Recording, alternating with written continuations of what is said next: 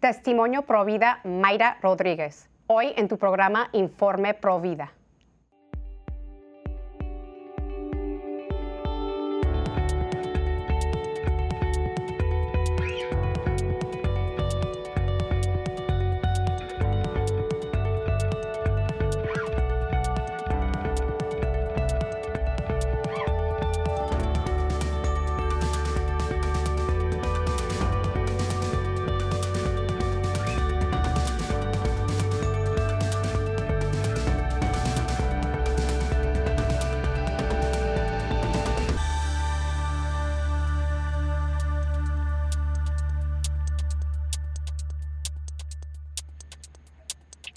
Bienvenidos familia de EWTN. Yo soy su servidora Patricia Sandoval desde los estudios de Birmingham, Alabama. Hoy en Informe Prohibida les tenemos un testimonio impactante. Una mujer que es tan valiosa hoy en día para el movimiento Pro Vida. Yo personalmente, yo la admiro muchísimo. Es la segunda vez que la tenemos aquí en casa en Informe Pro Vida.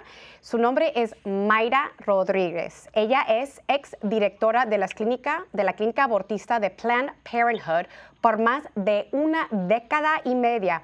Ahora ella es activista y líder pro vida y viene hoy en día a contarnos su testimonio.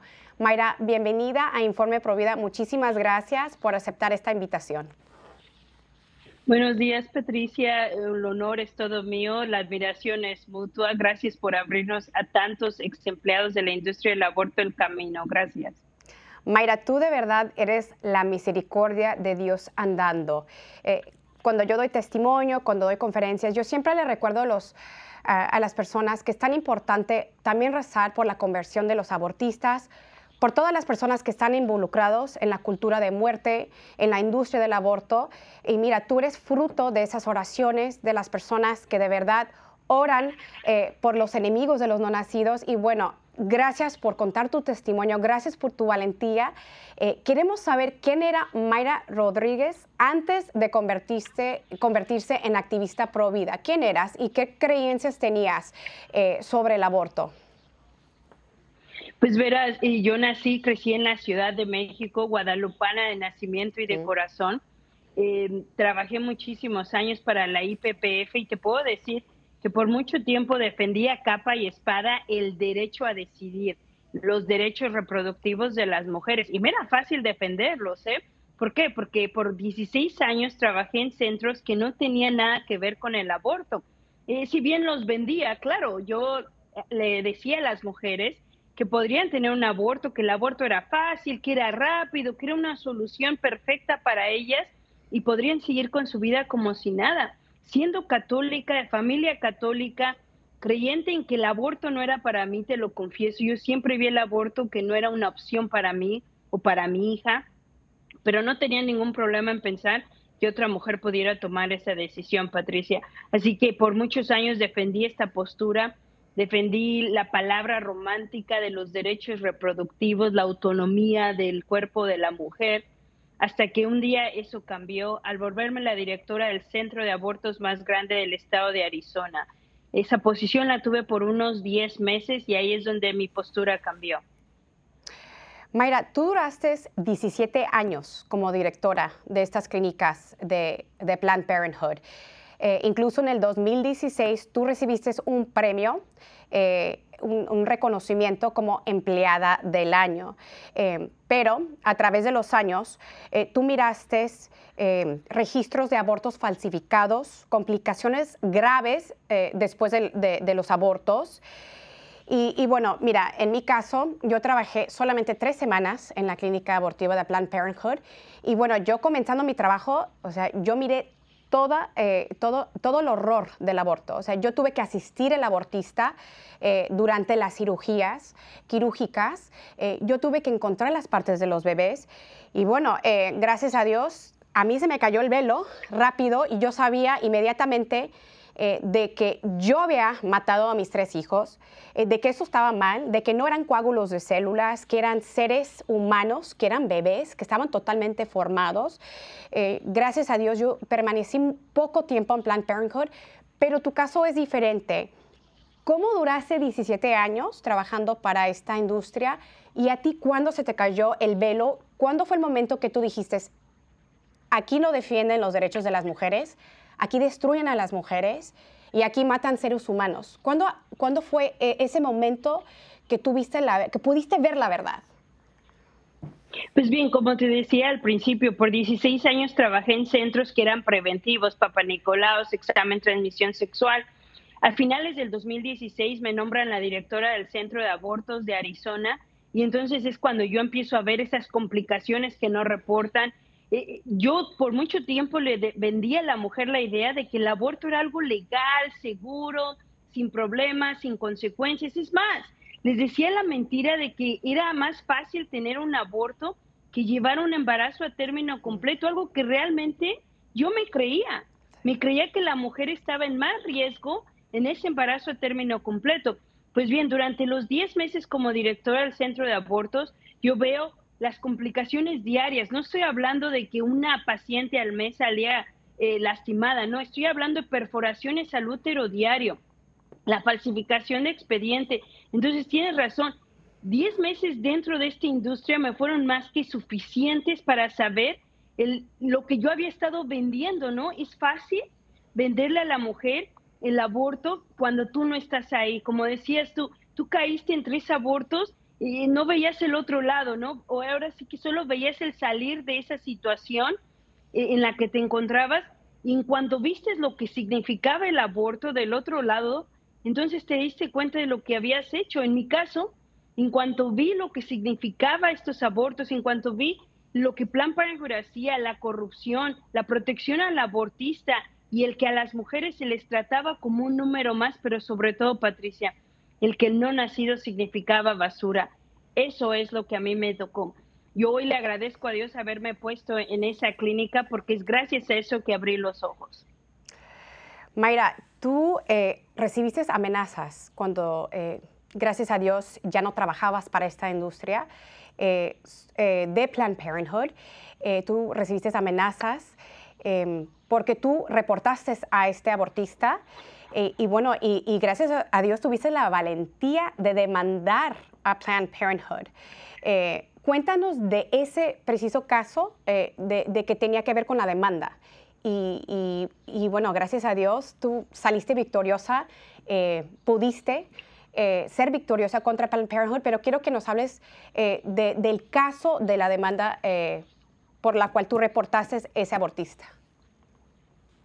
Pues bien, Patricia, después de estar levantando la voz, diciéndole a mis supervisores lo que estaba pasando y ver que ellos no hacían nada, un buen día discuto con mi supervisor, ellos me despiden eh, yo decido levantar una demanda en contra de Plan Parenthood. Para todo esto quiero que sepas que parte de mi historia es que yo era indocumentada. Yo era una persona que había entrado a este país con una visa de turista, pero no tenía los documentos legales para trabajar. Y Plan Parenthood me empleó sabiendo esto. Por 16 años me tuvo trabajando ahí siendo indocumentada. Eso ellos lo quisieron utilizar en mi contra cuando yo empiezo esta demanda, ¿no? Eh, desde el principio fue ella no puede hacer esto, ni siquiera debería de estar aquí, ella es indocumentada, debería ser deportada, ¿no? En ese momento ya, eh, ahora sí querían aplicar la ley como debería de ser, ¿no? Entonces, eh, yo sabía los riesgos que yo corría al de empezar esta demanda siendo indocumentada, pero sabía que no me podía quedar callada. Había visto en el caso tuyo cómo Plan Parenthood sale rapidísimamente a decirnos que somos mentirosas, que no es verdad, eh, que estamos utilizando esto para hacernos famosas, ¿no? Como si no tuviéramos otras cosas mejor que hacer que estar en el incógnito, ¿no? Encerradas en nuestra casa, ¿no? Eh, en tu caso, por ejemplo, yo veo la vulnerabilidad de haber tenido que contar toda tu historia y todo tu pasado, como muchas otras ex empleadas. Entonces yo sabía que teníamos que dejar un precedente ante la corte, que tenía yo que demostrar que en verdad Plan Parenthood había cometido una falta tratando de encubrir a un abortista. Te felicito mucho, Mayra. Se necesita mucho valor eh, para enfrentar, como así como David y Goliat, ese Goliat. Eh, cuéntanos un poco cómo fue tu proceso de sanación. Eh, yo, gracias a Dios, cuando mi madre reza por mí, reza por mi conversión, ella me ayuda a recibir sanación después de haber tenido tres abortos, pero también yo quedé muy traumada de trabajar detrás de las puertas de la industria del aborto. Eh, una cosa es sufrir el síndrome posaborto, tres abortos, eh, yo tenía ganas de quitarme la vida, yo tenía mucha depresión, ansiedades, eh, pero trabajar detrás de la industria y bueno, en mi caso, ver niños despedazados en botes de basura, eso fue un trauma muy, muy grande, una herida muy grande y muy profunda. Yo duré realmente ocho años eh, en proceso de sanación antes de poder contar mi testimonio. ¿Cómo fue tu proceso de sanación después de salirte de, esta industria? Pues verás, mi demanda contra Plan Parenthood empieza en el 2017 y quiero que sepas que es gracias a mi comunidad provida y a mi iglesia católica aquí mm. en Phoenix, Arizona, ¿no? Que me abrió los brazos, eh, un sacerdote que me ayudó a sanar espiritualmente, una señora que rezaba en la acera por mí, ella fue la que tomó mi mano y no la soltó, y también las oraciones y los rosarios de mi madre, ¿no? Mi madre que desde un principio eh, ha rezado por mí.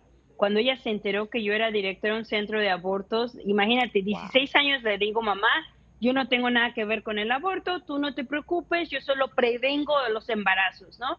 Pero un día le tengo que decir, mamá, ahora ya soy la directora del centro de abortos, mi madre inocentemente, claro, me pone un rosario en mi retrovisor de mi auto, ¿no? Y entonces ya llego yo al centro de abortos y todos los que rezaban afuera se dan cuenta que soy católica porque traigo un rosario en el retrovisor. Y desde ese día mi madre empieza a rezar. ¿Sabes, Patricia? Cuando a mí me despiden, yo le llamo a mi mamá y le digo, mamá, me han despedido, yo llorando porque no sé qué voy a hacer, soy indocumentada, no puedo agarrar otro trabajo donde sea, no sé qué voy a hacer. Es injusto que el abortista se quede ahí dañando a las mujeres y yo ya no podré hacer nada. Entonces mi mamá me dice, perdóname, yo recé porque tú cambiaras de trabajo, pero nunca pensé que te harían este daño, ¿no? Entonces, y cuando yo salgo y las personas de la acera me toman la mano, me llevan con este sacerdote, yo empiezo a sanar espiritualmente con él. Yo te confieso que yo sentía un odio y un rencor grandísimo, ¿no? El cual tuve que trabajar y aprender que el odio y el rencor no era en contra de Plan Parenthood y el abortista, era en contra mía por haber participado en esa mentira por 17 mm. años. Es gracias a mi iglesia católica, a mi Santa Madre de Guadalupe, que yo encuentro esta sanación. Y no sé si a ti te pasa, ¿no? Pero a mí contar mi testimonio, luchar hoy en contra de lo que un día fuimos, eh, apoyamos, me ayuda a sanar. Cada que yo doy mi testimonio, cada que yo hablo mi experiencia, es una sanación para mí, me da una fuerza, ¿no? Especialmente si me toca compartir con jóvenes, ¿no? Porque por muchos años yo asistí a estas escuelas a, enseñarles lo contrario, ¿no? Enseñarles que el aborto estaba bien, que el, el sexo promiscuo estaba bien, que los anticonceptivos estaba bien. Entonces, hoy poder hacer algo en contra de me ayuda a la sanación. Pero no estaría aquí si no fuera por la divina misericordia de nuestro Señor que es el que me dio la fuerza, regresar a la iglesia católica y ser de verdad católica activa, no conchuda, como decimos los mexicanos, ¿no? Eh, eh, eso es lo que me ha ayudado a sanar. Mayra, realmente escucharte se me pone la piel de gallina, eh, porque me trae muchos recuerdos. y, aparte, pues, escuchar hablar de las oraciones de tu madre, para mí, pues, es, es algo que me llega al corazón gracias, como dices tú, a la misericordia de Dios, eh, nos hemos salido de las entrañas del enemigo. Lo que tenía preparado el enemigo para nosotros, lo que era el infierno, gracias a las oraciones de nuestras madres, estamos del otro lado. Eh, quiero que todas las madres nos escuchen este día, que no duden de sus oraciones. Dios escucha sus oraciones. Ustedes sean fiel, recen por sus seres queridos, por por su familia, Dios puede cambiar corazones duros, así como lo teníamos Mayra y yo. No duden que Dios escucha sus oraciones y que Él es fiel. Hablando de la familia, eh, hablando de las personas a nuestro alrededor, Mayra, mira, cuando yo eh, públicamente conté mi testimonio en el 2007, pues el movimiento Pro Vida no era como el día de hoy. Gracias a Dios tenemos muchos países activos en Latinoamérica, muchos ministerios apostolados Pro Vida. Eh, Siento que la iglesia ahora es más misericordiosa, eh, lisos para recibir a esa mujer que está dañada. Eh, pero lo que yo experimenté en el 2007 fue duro. Eh, los primeros años que yo públicamente conté mi testimonio por todo Latinoamérica, por España, había muchas personas que me juzgaban. Yo recibía correos electrónicos, Mayra, que me decían, eh, bueno, el Señor perdona un aborto, pero no hay misericordia para una persona que ha tenido tres. Para ti se espera el infierno. Y fueron años duros. Eh, yo sabía que públicamente, eh, al contar mi testimonio, yo iba a perder amigos, yo iba a perder familiares, yo iba a recibir persecución, persecuciones a través de la clínica de Planned Parenthood. Yo sabía que iba a levantar una cruz pesada. ahora yo quiero preguntarte a ti, ¿Fue fácil para ti eh, contar tu testimonio, salir públicamente ante, ante, ante las personas y contar tus errores? ¿Tú eh, has tenido persecuciones desde que, o sea, desde que iniciaste tu apostolado pro vida, desde que tú iniciaste a contar tu testimonio? Y, sabes, por eso te decía al principio que te agradezco habernos abierto el camino para muchos de nosotros que hemos dejado la industria. Yo sé, yo, escuché de tu historia, así comparado como muchas personas me preguntan, ¿escuchaste de Abby Johnson entrando ahí? No, yo había escuchado a Patricia Sandoval, yo había escuchado tu historia y, claro, había escuchado cómo el otro lado te quería echar tierra, ¿no? Eh, todavía llegamos a encontrarnos personas hoy que llegan a decir que Dios nunca nos va a perdonar. De hecho, hay una activista muy famosa de Canadá que dice que nosotros siempre seremos este, soldados de la muerte para ellos y que no existe misericordia que alcance el perdón. Gracias a Dios, como dices tú, existen muchísimas personas más que son misericordiosas, que realmente entienden que este movimiento pro vida, 50% del movimiento pro vida está hecho de exabortistas, mujeres que sufrieron el aborto, personas que han estado expuestas al aborto de cierta forma, ¿no? Sobrevivientes del aborto, ¿no? Entonces, eh, creo que es la, la eh, la fidelidad de toda la gente en Dios, en saber que la misericordia alcanza para todos, ¿no? Eh, es un trabajo difícil, claro, estamos vulnerables a aceptar muchísimas cosas. Tú me decías hace rato, eh, la gente a veces no entiende, ¿no? Mucha gente dice, pero ¿cómo duraste 17 años en esa mentira? ¿Quién te lo cree, no? Muchas otras personas te decía, creen que hacemos esto por hacernos famosos y ponernos en esta vulnerabilidad donde todo el mundo sabe todo de nosotros y no es así. Eh, nosotros estamos aquí por una misión y eso es detener el aborto, hacerlo impensable, ayudar a que las mujeres no caigan en lo que nosotros caímos, ¿no? Eh, y si bien no todos aprendemos con la experiencia de los demás, por lo menos ponemos nuestro granito de arena a decirles lo que significa el aborto de verdad. Tú, desde las dos, los dos lados, que es alguien que sufrió el aborto personalmente y que también participó y yo como alguien que vendió esa idea, ¿no? De que el aborto era una salida fácil. María, yo quiero preguntarte sobre tu marido. Tú estabas casada eh, durante el tiempo que trabajabas para Planned Parenthood. Eh, ¿Qué sentía tu marido y ahora que eres activista pro vida? Eh, cuéntanos un poquito de lo que pasa por el corazón de tu marido. Bueno, pues mi historia va a ser un poquito más complicada, Patricia, porque la relación que yo sostuve por mucho tiempo bajo empleada de Planned Parenthood acabó muy mal. Eh, mi ex marido terminó en las drogas. Eh, yo hoy entiendo que era ese mundo en el que yo vivía, ¿no? la violencia doméstica que se vivía, eh, el, que él terminara en las drogas, todo tenía que ver, ¿no? Esa oscuridad en la que yo me encontraba, ¿no? Entonces, gracias a Dios, después de perder ese matrimonio, yo quiero que sepas que hasta el día de hoy yo no sé nada del papá de mis hijos. Él desapareció un día y no volvimos a saber nada de él. Eh, hoy Dios me dio una, eh, una nueva persona en mi vida con quien yo me casé. Eh, él es una persona entregada al movimiento Provida, nunca ha visto el aborto como una salida.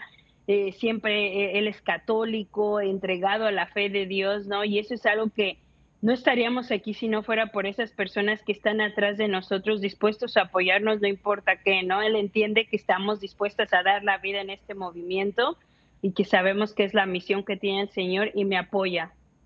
Gloria a Dios, te lo mereces, Mayra. Eh, para las mujeres que nos están, que están viendo este programa, que han tenido un aborto, de verdad que sí hay esperanza después del aborto. Dios también a mí me ha regalado un hombre maravilloso, la cual yo recé nueve años, un hombre dedicado a la familia y que defiende la vida también. Eh, yo por muchos años pensé que no iba a encontrar a nadie, que yo no iba a encontrar a alguien eh, que pudiera con este apostolado o con el testimonio, pero Dios es fiel y sí hay esperanza después del aborto. Eh, Mayra, cuéntanos un poquito más de tu apostolado pro vida. Eh, ¿Cuáles son tus actividades? cuéntanos también de tus metas pro vida. Ay, pues cuántas no son, no tengo tantas metas y tantos sueños. No, por ejemplo, viajo por todo el mundo contando mi testimonio, ¿no? Eh, soy fiel creyente de 40 días por la vida, de rezar, del rosario, no tratamos de hacer presencia. También colaboramos con eh, algunas organizaciones que se dedican a ayudar a los niños migrantes y a los niños del hogar temporal, ¿no? Eh, principalmente traduciendo documentos, dando pláticas de la importancia de ser un padre de hogares temporales, ¿no? Yo personalmente tengo el sueño de convertirme en un padre temporal, que es el foster system de aquí, ¿no? Eh, estoy esperando mi ciudadanía por fin, así que este es un sueño que mi esposo y yo tenemos, poder darle el hogar temporal a muchos niños que se encuentran en este sistema. Eh, mi misión es que el aborto sea impensable, unir mi voz a tantas voces como la tuya y tantos activistas pro vida por el mundo. Por lo mientras ahorita ya vamos a sacar mi libro en inglés y otro libro en español donde cuento eh, la corrupción de Planned Parenthood, la demanda de Planned Parenthood y mi conversión también como activista pro vida. Eso estamos esperando que este año por fin salga. Eh, también trabajo durísimo para alentar a la comunidad, especialmente a la gente que cree en el Partido Demócrata, ¿no? También me he metido un poquito en la política porque creo que la política ha engañado mucho a nuestra comunidad latina que es pro vida, que es pro familia, que es pro Dios y que hoy nos están diciendo que creer en esas tres cosas es lo equivocado. ¿Por qué, Mayra, es importante que la comunidad hispana se une y, se suma al, movimiento pro vida? Porque a los que nos están matando, Patricia. En Los Ángeles, los abortos, más del 50% de abortos son latinos por nacer. En Nueva York también en todos los, estados altamente hispanos somos la mayoría que estamos siendo asesinados. Nuestras mujeres están siendo engañadas, les están diciendo que ya no deben tener hijos, que ya no deben casarse, eh, que ni siquiera deberían creer en Dios o en la Iglesia Católica, ¿no? Tristemente estamos viendo un ataque contra los latinos, pero no para ahí, ¿no? Estamos viendo un corporativo que lleva el dinero a nuestras comunidades en nuestros países latinos a regalarle el aborto a la gente pobre, ¿no? Para acabar con ella.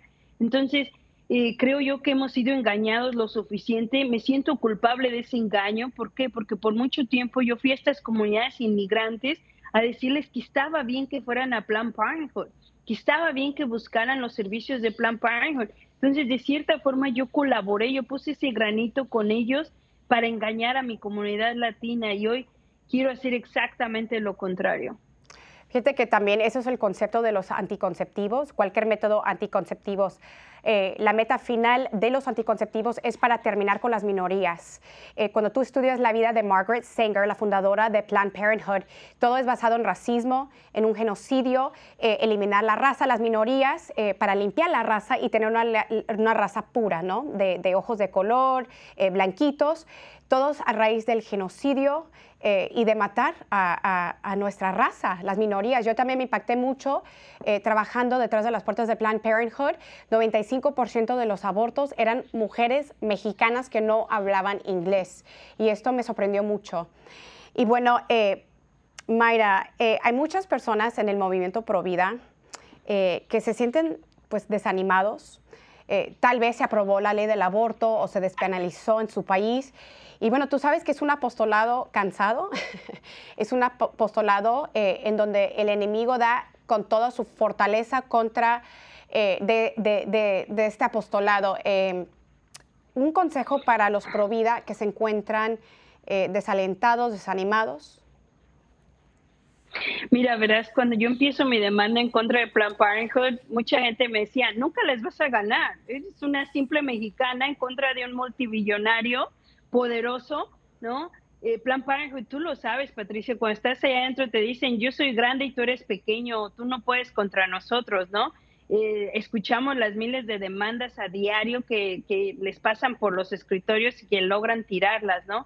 Entonces, yo quiero que mi testimonio sirva de ejemplo para la comunidad y sepa que sí se puede, que de la mano de Dios todo se puede, que mientras Dios esté de nuestro lado, no existe gigante, no existe el mal que no podamos detener. La batalla está en hacer lo impensable y eso se empieza en casa, ¿no? ¿Y ¿Por qué? Porque yo soy fiel creyente y tú lo sabes, Patricia, el aborto podría ser ilegal y siempre encontrarían forma de promoverlo en nuestra comunidad. Por eso debemos hacer lo impensable, empezando en casa criando bebés pro vida, niños pro vida, nunca es demasiado temprano para hablarle a nuestros hijos del valor de la vida humana, ¿no? Y que esa prevención se vuelva abstinencia y el por qué, ¿no? La abstinencia. La importancia de la castidad, la gran solución para abolir el aborto.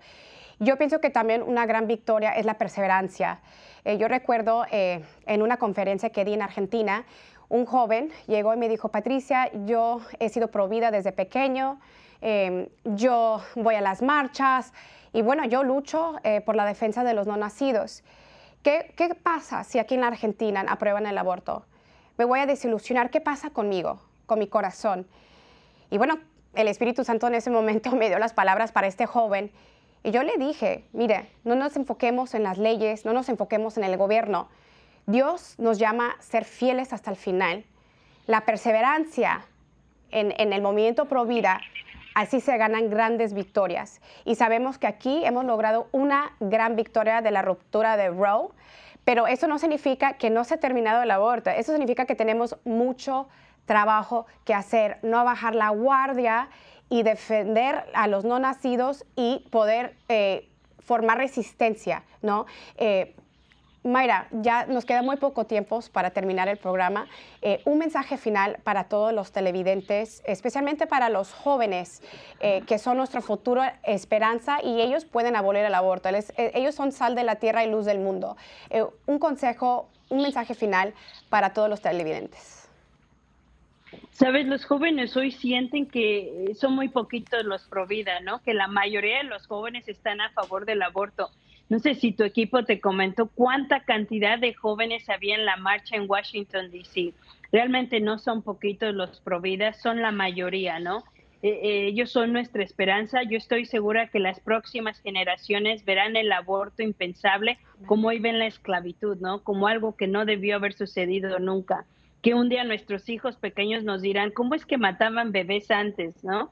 Eso estoy segura de eso. No quiero, yo pienso que la gente no debe perder la esperanza. Yo sé que en muchos países el panorama se mira trágico, ¿no? Colombia, por ejemplo, ¿no? Como les dan un golpe tras otro, hoy legalizando el aborto para una niña de 12, 13 años sin permiso de sus padres, es devastador para cualquier comunidad, ¿no? Especialmente porque sabemos que eso ayuda a la explotación de niños. Entonces, yo quiero que ellos tengan la esperanza de que somos la mayoría y que juntos vamos a hacer la diferencia. La, la fuerza está en la unión. El presidente Trump unos años atrás dijo que el corazón del movimiento pro vida son los jóvenes. Mayra, te quiero agradecer tanto por compartirnos tu testimonio. Por favor, cuenta con nuestras oraciones eh, por tu apostolado y bueno, y para toda tu familia. Que Dios te bendiga. Y bueno, amigos, esto ha sido otro episodio de Informe Pro Vida. Nos vemos la próxima semana. Que Dios me los bendiga.